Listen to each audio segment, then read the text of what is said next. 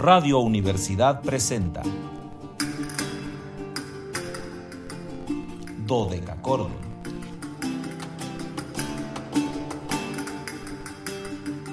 Un programa para encontrarse y reencontrarse con los autores y composiciones de la antigüedad, el medioevo, el renacimiento y el barroco.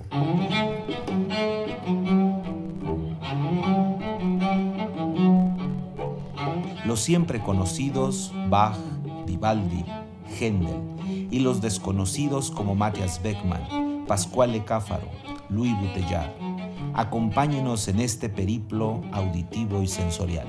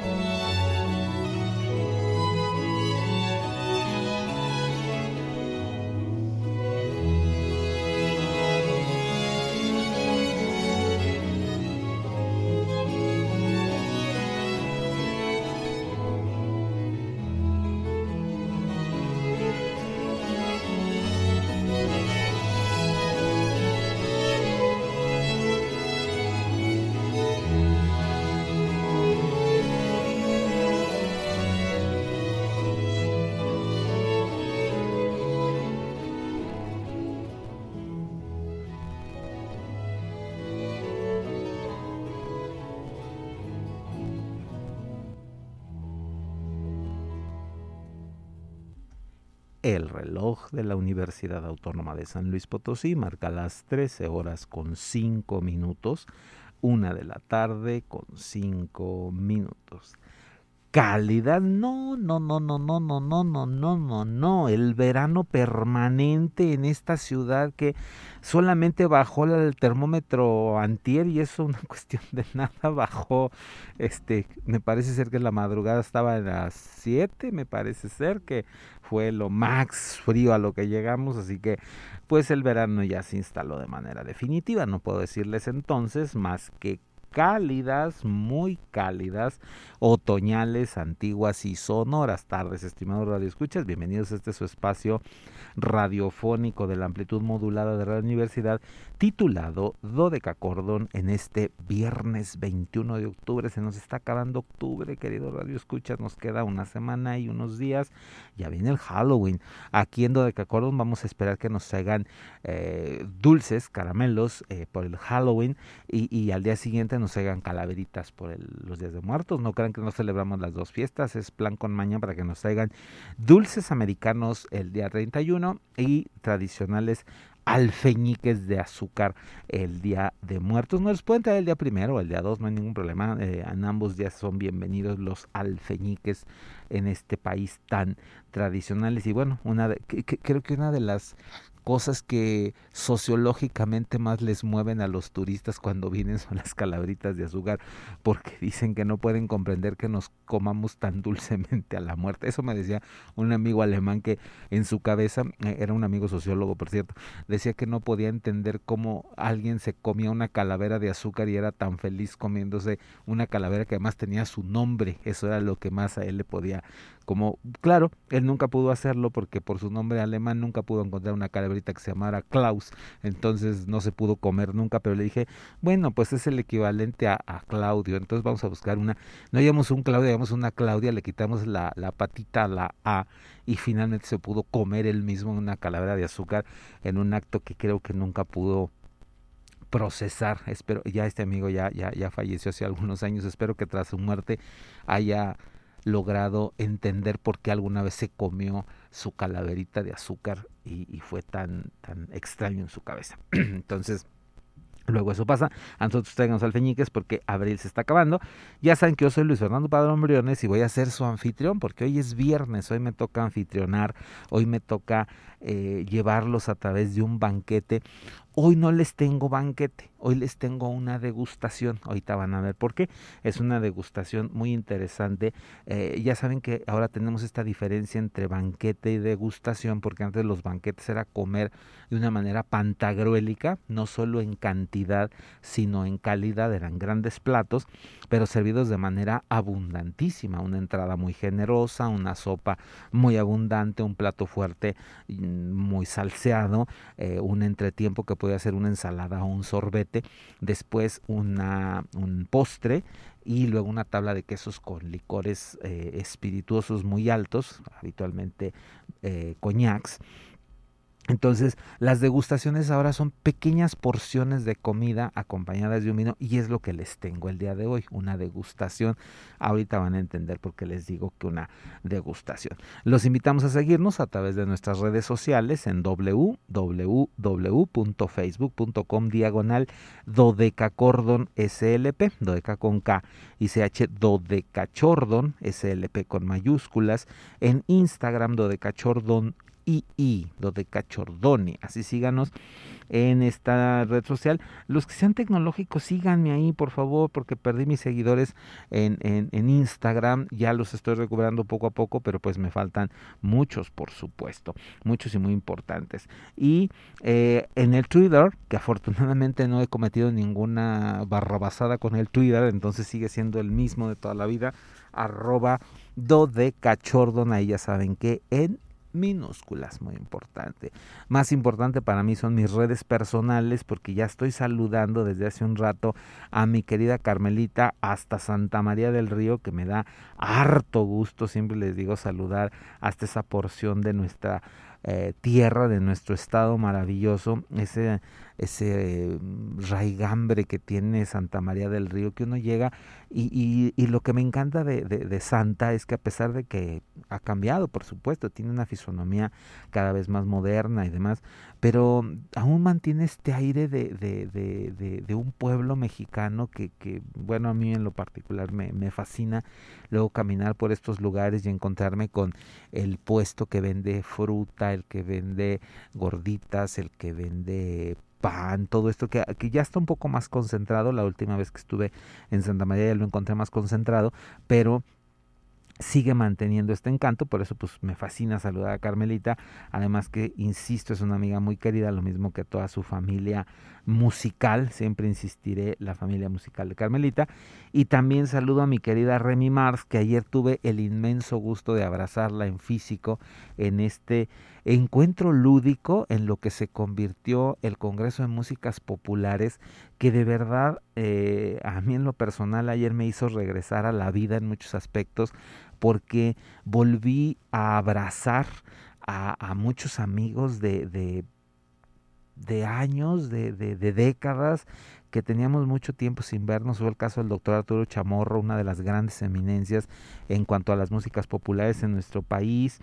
Este, igualmente, Carmelita, nos manda saludos al maestro Gaspar, su esposo, pues igual un gran abrazo para el maestro Gaspar. Y eh, eh, saludé al maestro Arturo Cipriano también, ayer una de las leyendas de la música potosina y pues ayer pudimos no solamente comprobar sino constatar que una leyenda de la música mundial, eh, de verdad eh, el recuento que se hizo sobre su vida y su obra fue pues muy muy interesante y, y abrazar al maestro pues fue también una emoción muy grande y ahí pude saludar a mi queridísima Remy Mars, que hoy nos saludamos desde la lejanía de la radio, pero la cercanía del corazón. Y bueno, ya saben que en la cabina 444-826-1348 para estar en contacto.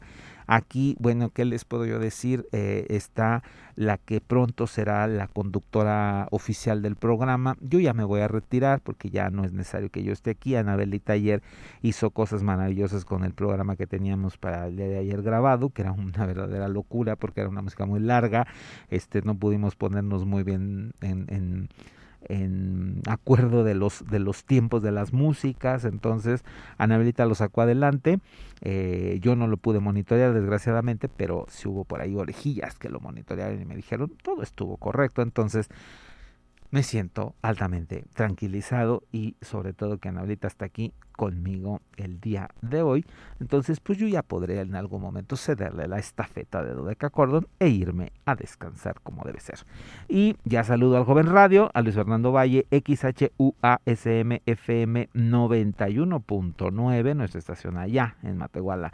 Así que un saludo harto cálido hasta ahora el norte dinámico. Ya saludamos al sur, ahora vamos al norte dinámico. El sur tradicional y el norte dinámico. Fíjense qué, qué, qué, mezcla tan interesante.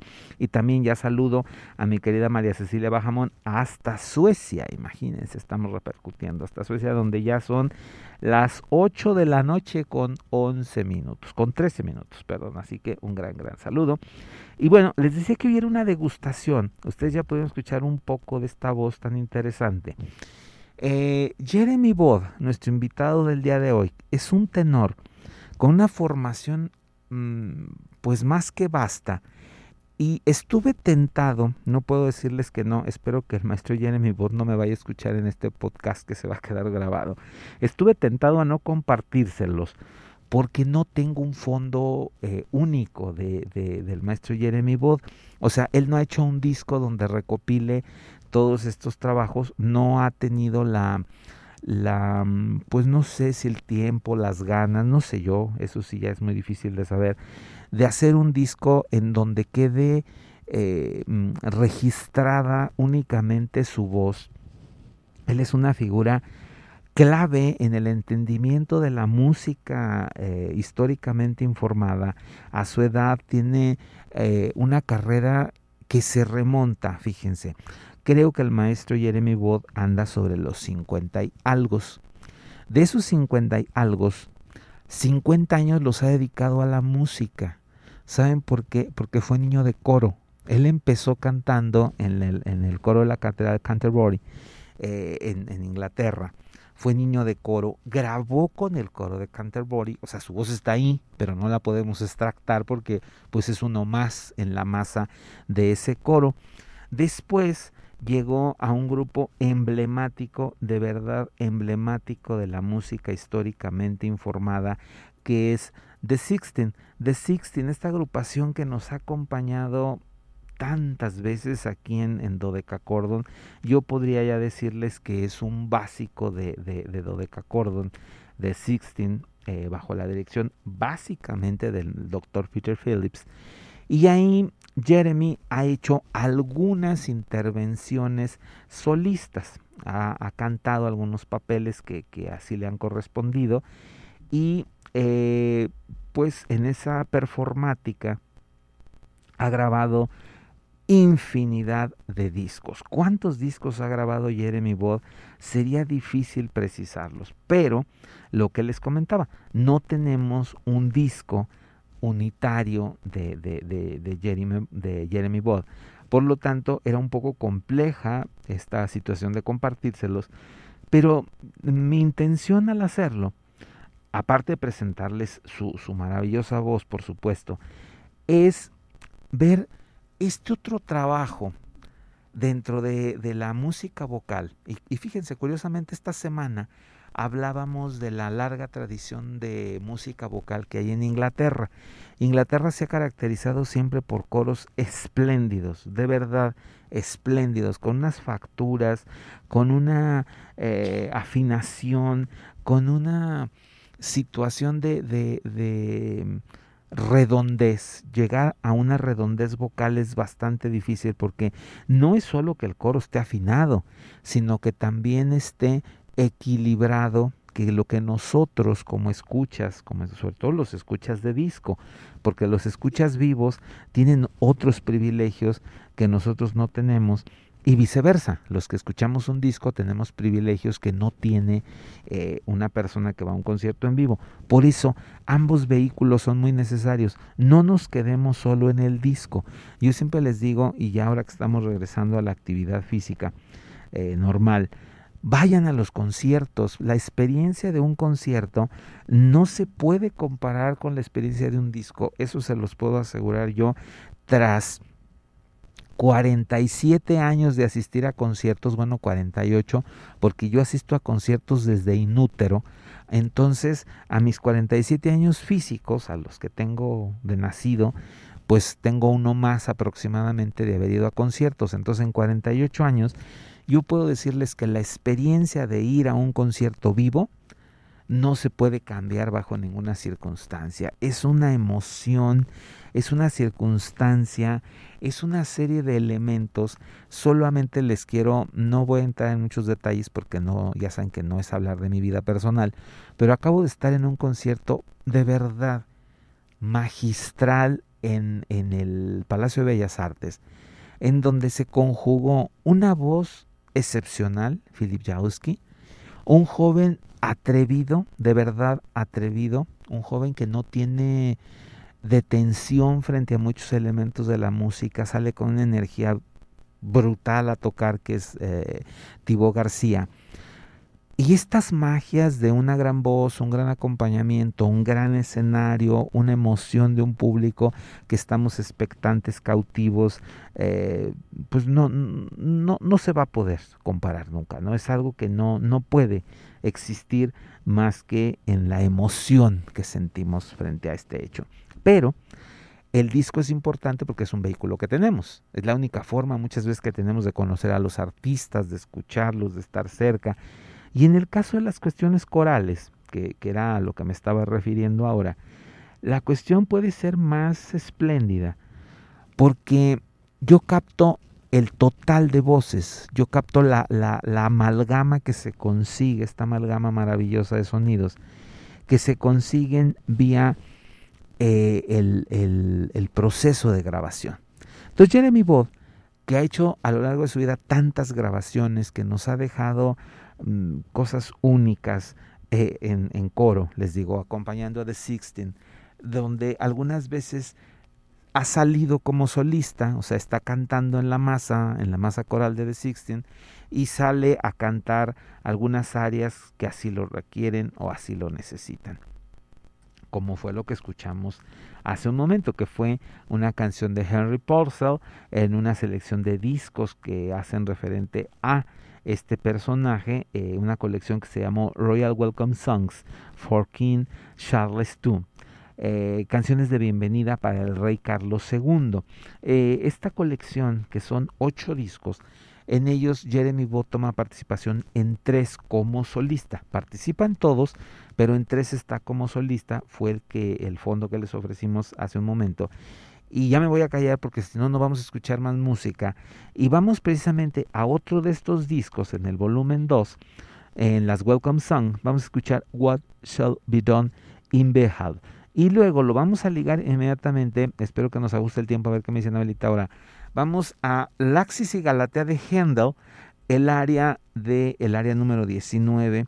Eh, al regreso les cuento detalles. Escúchenla y luego platicamos. Possesses, he gratefully confesses, is derived from the caresses of Charles the Gracious Lord. All the grandeur he possesses, he gratefully confesses, is derived from the caresses of Charles the Gracious Lord. Therefore let us sing the praises of the man whom virtue raises, and the king delights to honor. Therefore let us sing the praises of the man whom virtue raises, whose worth the world amazes, and the king delights to honor.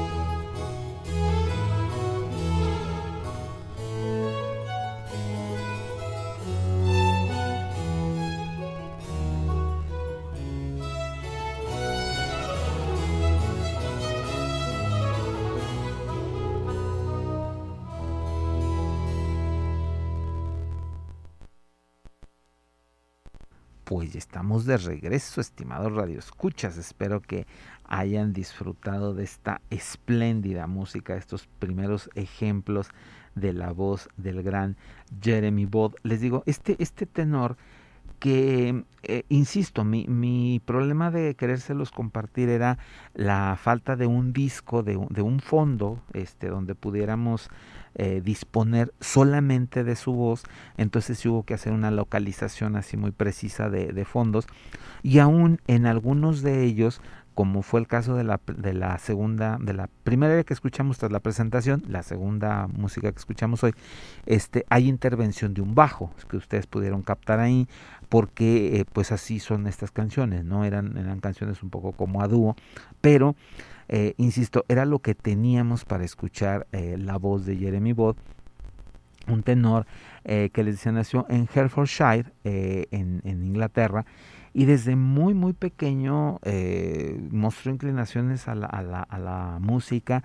Él proviene de una familia cercana a la música, pero no de músicos, eh, gente muy muy eh, culta o cultivada en este aspecto de la música, por lo que no fue extraño que ingresara como niño cantor a la Catedral de St. Paul en Londres destacándose casi de manera inmediata por, por su voz y sobre todo por la dedicación que le ponía al estudio del canto y esto lo mantuvo ahí en la Catedral de St. Paul mientras fue posible, es decir, mientras fue un niño y un adolescente, y cuando llegó la edad reglamentaria ingresó a la Royal Academy of Music para seguir una carrera formal en música donde pues encontró la guía nada más y nada menos que de David Lowe, uno de los grandes maestros de voz en Inglaterra y de inmediato David Lowe lo invitó a participar en el coro de St. Bright en el Fifth Street y eh, estoy ya, ya graduado en la European Voice, donde va a estar cantando de manera muy regular y claro en el coro oficial de la Catedral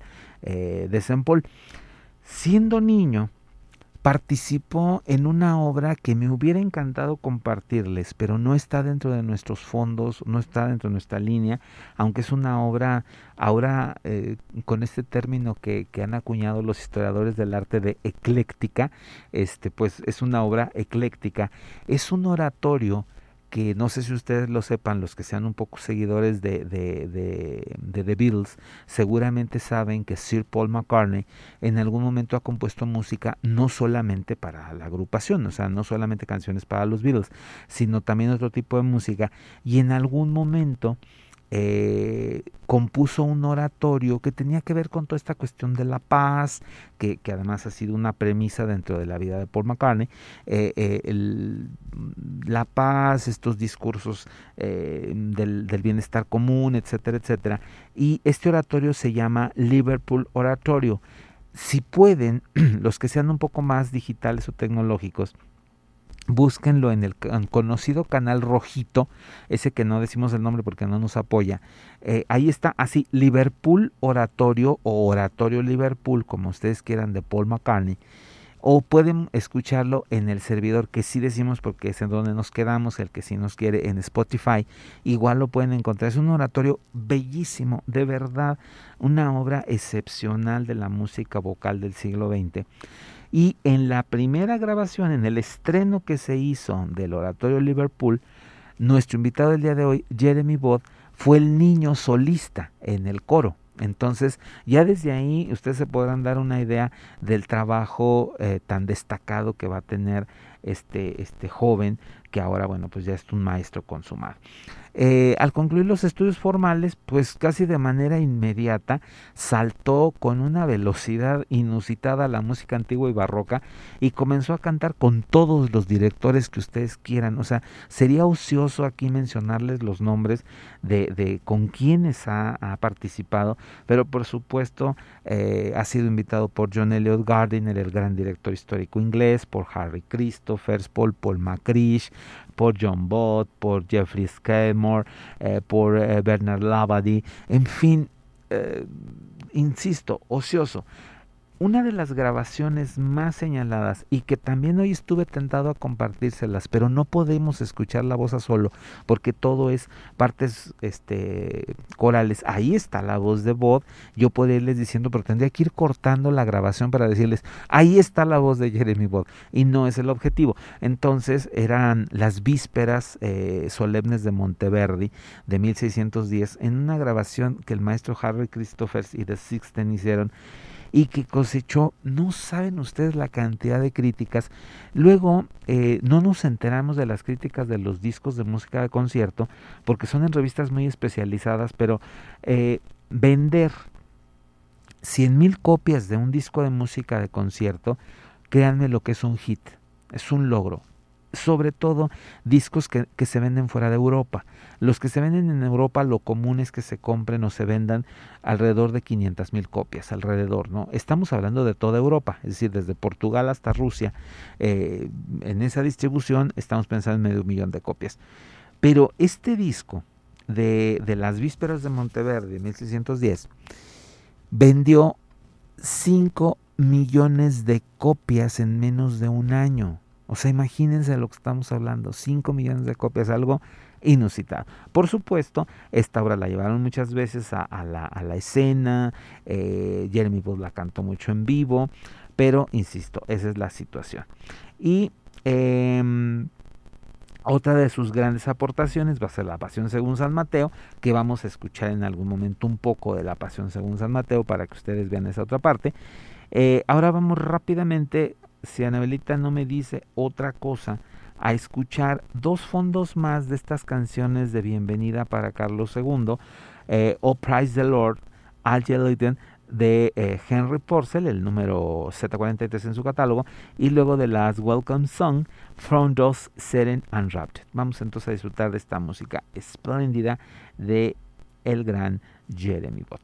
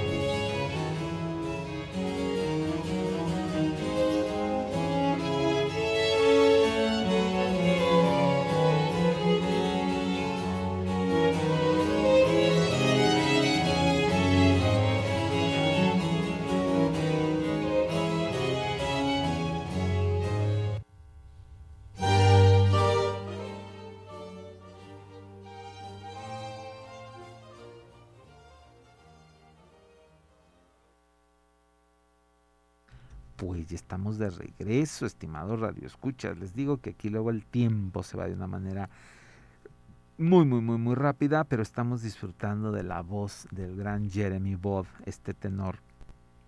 Eh, que les digo, siempre eh, la constante de Jeremy Bod, eh, y, igual, mm, si, tienen ocasión este, de, entrar a la, al, al servidor rojito de videos, eh, tecleen el nombre Jeremy, Jeremy, J-E-R-E-M-Y,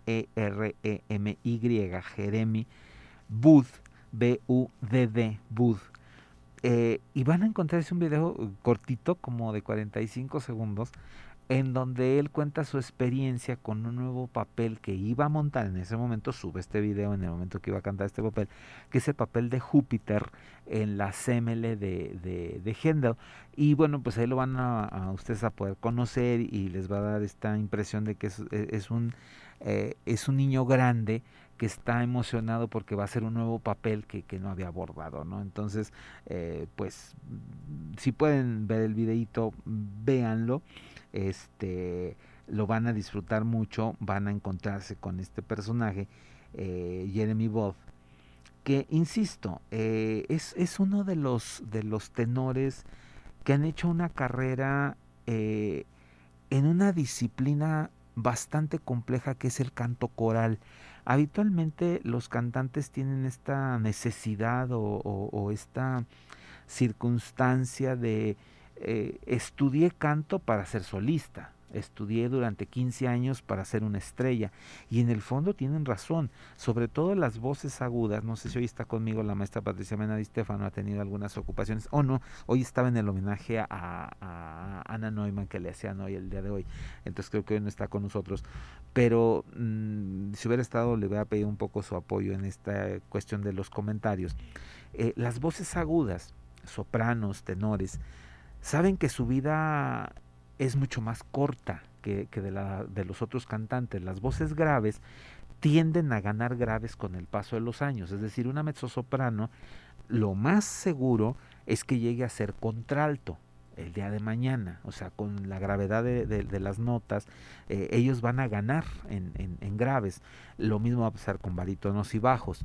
Pero en el caso de, de, los tenores, la voz va a empezar a, tornarse, dicen en el argot, grisácea, es decir, los agudos ya no van a ser tan brillantes si tú te especializaste, que antes pasaba mucho eso con los cantantes, si te especializaste en un repertorio agudísimo, eh, pronto no vas a tener que cantar porque nadie te va a creer que eres la traviata a los 70 años. O sea, por más que quieras aparentar ser una mujer de 35, pues no vas a poder, mucho menos te van a creer que eres una madama butterfly frágil, dulce y de 20, 30 años, pues no, ¿verdad? Y, hay un papel dificilísimo en la ópera que algún día vamos a platicar. Sí está la maestra Patricia Mena, me parece, lo cual me da muchísimo gusto. Ahora escucho su mensaje de voz.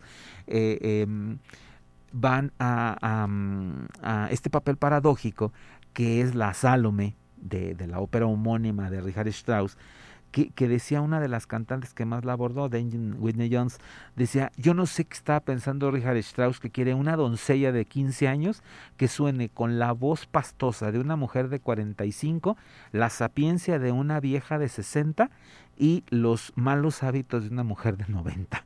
Entonces todo eso había que mezclarlo y sacar una voz única. Eh, es un papel extraño, por supuesto, ¿no? Pero lo, lo común es este que las voces se van opacando con el paso del tiempo, se vuelven menos, menos ligeras, eh, más pesadas. Entonces, eh, que alguien se, se, quiera dedicar al canto coral, como ha sido el, caso de Jeremy Ball, insisto, es un plus, es, es un algo que, que, mm, que no es común no es común. Entonces, hoy quise compartirles en nuestros invitados ayer en mi voz, precisamente por eso, ¿no? Escuchar no el tenor eh, que está buscando el lucimiento a través de las grandes áreas, no el tenor que quiere ser el galán de, de todas las, las eh, telenovelas, digo, de todas las óperas. Acuérdense que las óperas son en realidad telenovelas. Eh, es, es un cantante que está al servicio del texto musical al servicio de crear líneas de canto con las otras voces, el equilibrio entre la soprano, eh, la mezzo, el bajo, esta cuestión de los cuatro eh, caminos de la música, las cuatro tesituras que le dan un equilibrio perfecto. En fin, eh, mm, pues algo impresionante. Voy a pedirle a Anabelita que me ponga el, el, primer track que tenemos de la pasión, de la pasión según San Mateo, en la versión en inglés. Ahorita regreso y les comento unos pequeños detalles, pensaba despedirme, pero voy a escuchar el mensaje de la maestra Mena y regreso para platicarles un poco más y entonces me despido.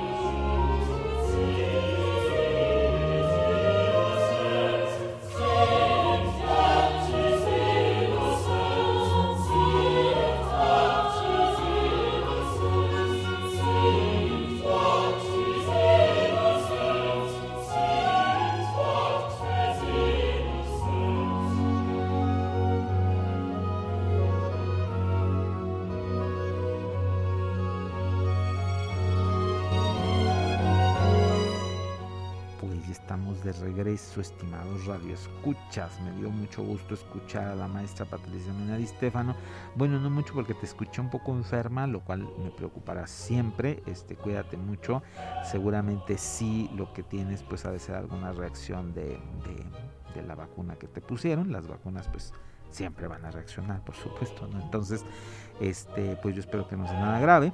Eh, cuídate mucho, muchos líquidos, por supuesto, y pues la, la, indicación más importante, visitar tu médico. Siempre es lo más importante. el médico tiene que estar ahí al pendiente de nosotros para ver qué sucede. Este. Y sí, coincidía conmigo, ¿no? Que las voces se van opacando con el paso de los años, de todas las voces agudas. Y entonces esa será mi insistencia en torno a, a, este cantante que hoy les compartí, Jeremy Bott, lo poco que pudimos compartirles de Jeremy Bott, pero que los dejamos escuchando esta música maravillosa. Aproveché también para ponerles esta pasión según San Mateo BWV 244 de Johann Sebastian Bach, porque es una versión que está cantada en inglés. Seguramente ustedes recuerdan que la pasión está en alemán, pero eh, esta versión que fue una, una, transcripción que se hizo en algún momento eh, del siglo XX, pues fue famosa, se cantó varias veces en Inglaterra, en los países de habla inglesa, y este es una versión que creo que hace mucho no se grababa, entonces pues... Tengo un mensaje de la maestra Daniaro que ahora escucharé también. Eh, participan eh, Grace Davidson como la soprano número uno, Matt Chambers como el alto, Jeremy Bott es el evangelista y el tenor primero, Egmont Dugan es Jesús y el bajo primero, eh, George Kilmore es Pilatos y el bajo eh, primero, eh, Natalie Clifton Griffith es la soprano 2, Matthew Berner el alto 2, Christopher Watson el tenor 2 y James Bishop el bajo 2. Eh, es la ex cátedra core y el barroco orquesta bajo la dirección del doctor Jeffrey Skidmore. Una grabación de verdad preciosista preciosista, ustedes la están escuchando, de La Pasión según San Mateo, insisto, en una versión en inglés, que Jeremy Bott, pues bueno, hace ahí cosas maravillosas. Hemos podido escuchar un poco de su eh, evangelista, este papel bueno, ¿qué digo? Maravilloso de esta ópera. Pues ahí nos quedamos. ¿Y qué creen? El lunes les tengo un programa especial porque la próxima semana va a estar en San Luis Potosí el grupo de rock Lacrimosa y les tengo preparado un programa de gótico, clásico, metal que ustedes van a encontrar interesante el próximo lunes.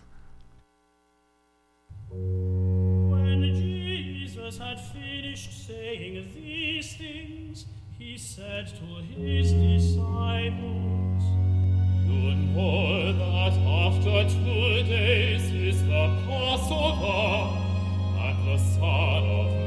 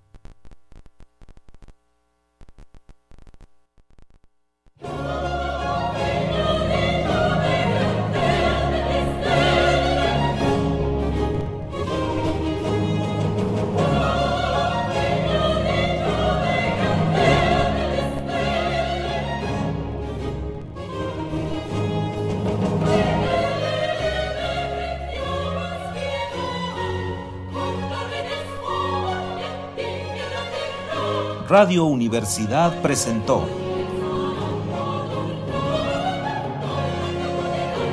Dodecacordo.